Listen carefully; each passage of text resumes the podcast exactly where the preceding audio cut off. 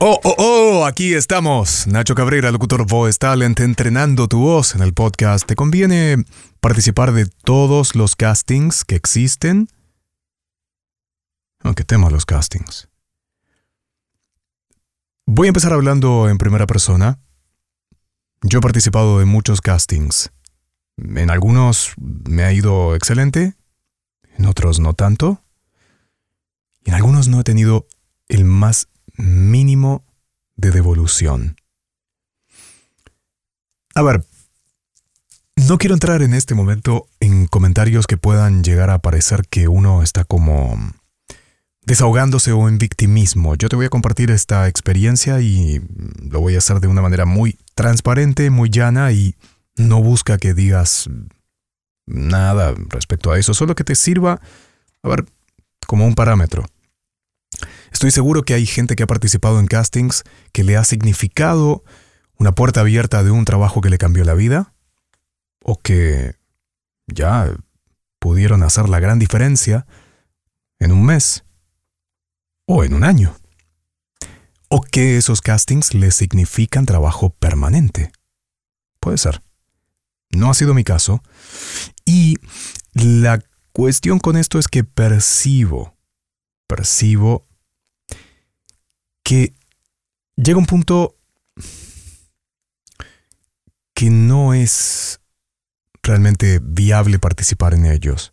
Y te voy a explicar muy sencillamente. Las personas que toman las decisiones,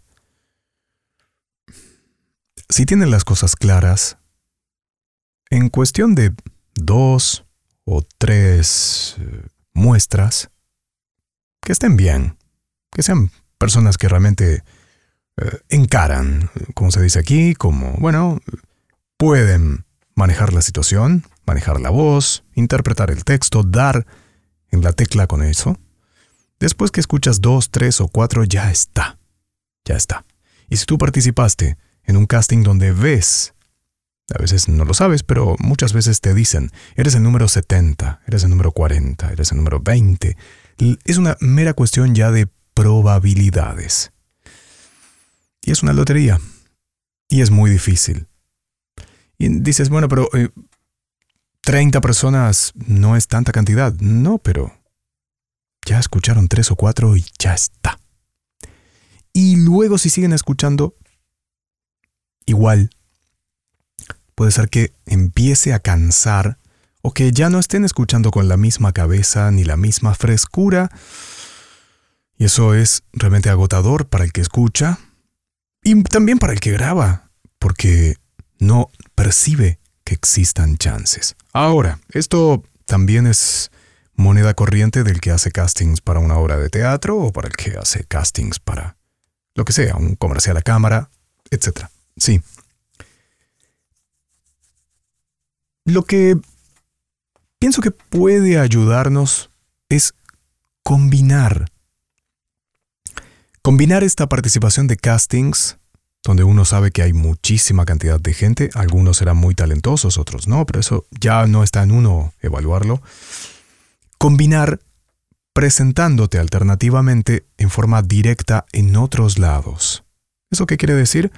Que bueno, que dejes también tu demo, que puedas concretar una entrevista con alguien, que puedas ir a visitar un cliente directo, que tengas otras vías independientemente de lo que es Internet, como crear un podcast, crear un canal, fidelizar una audiencia. Cualquiera de esas vías pueden abrirte, sinceramente, puertas, muchas y en algunos casos mucho mejores que participar de un casting por un comercial o por algo de 50 o 100 dólares termina siendo como esa alegoría y ese cuento que se habla mucho del océano rojo y el, bueno, ¿lo saben? ¿Lo conocen? No, bueno, en otro momento hablaremos.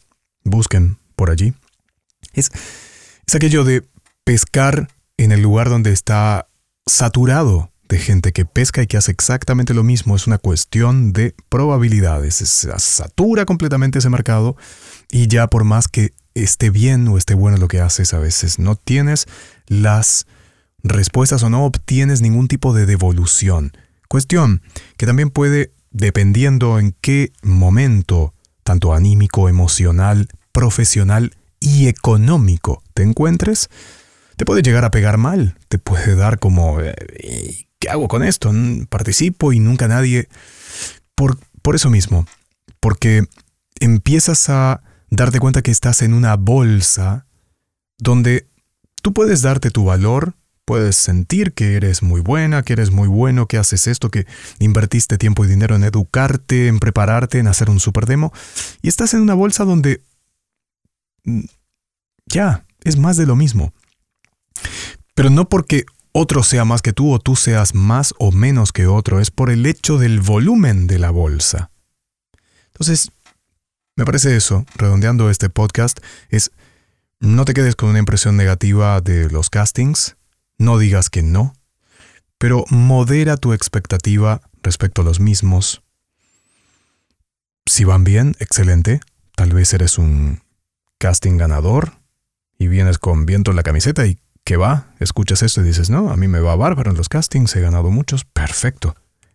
Puedes, tal vez, compartir ese ánimo con otros y si no es el caso, ya, busca alternativamente otras soluciones porque las hay.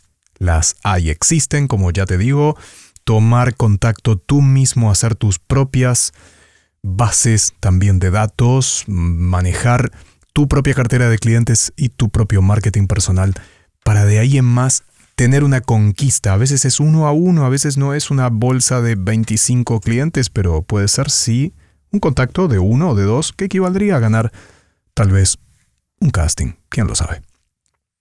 Entrenando tu voz, Nacho Cabrera, locutor Voice Talent. Chau.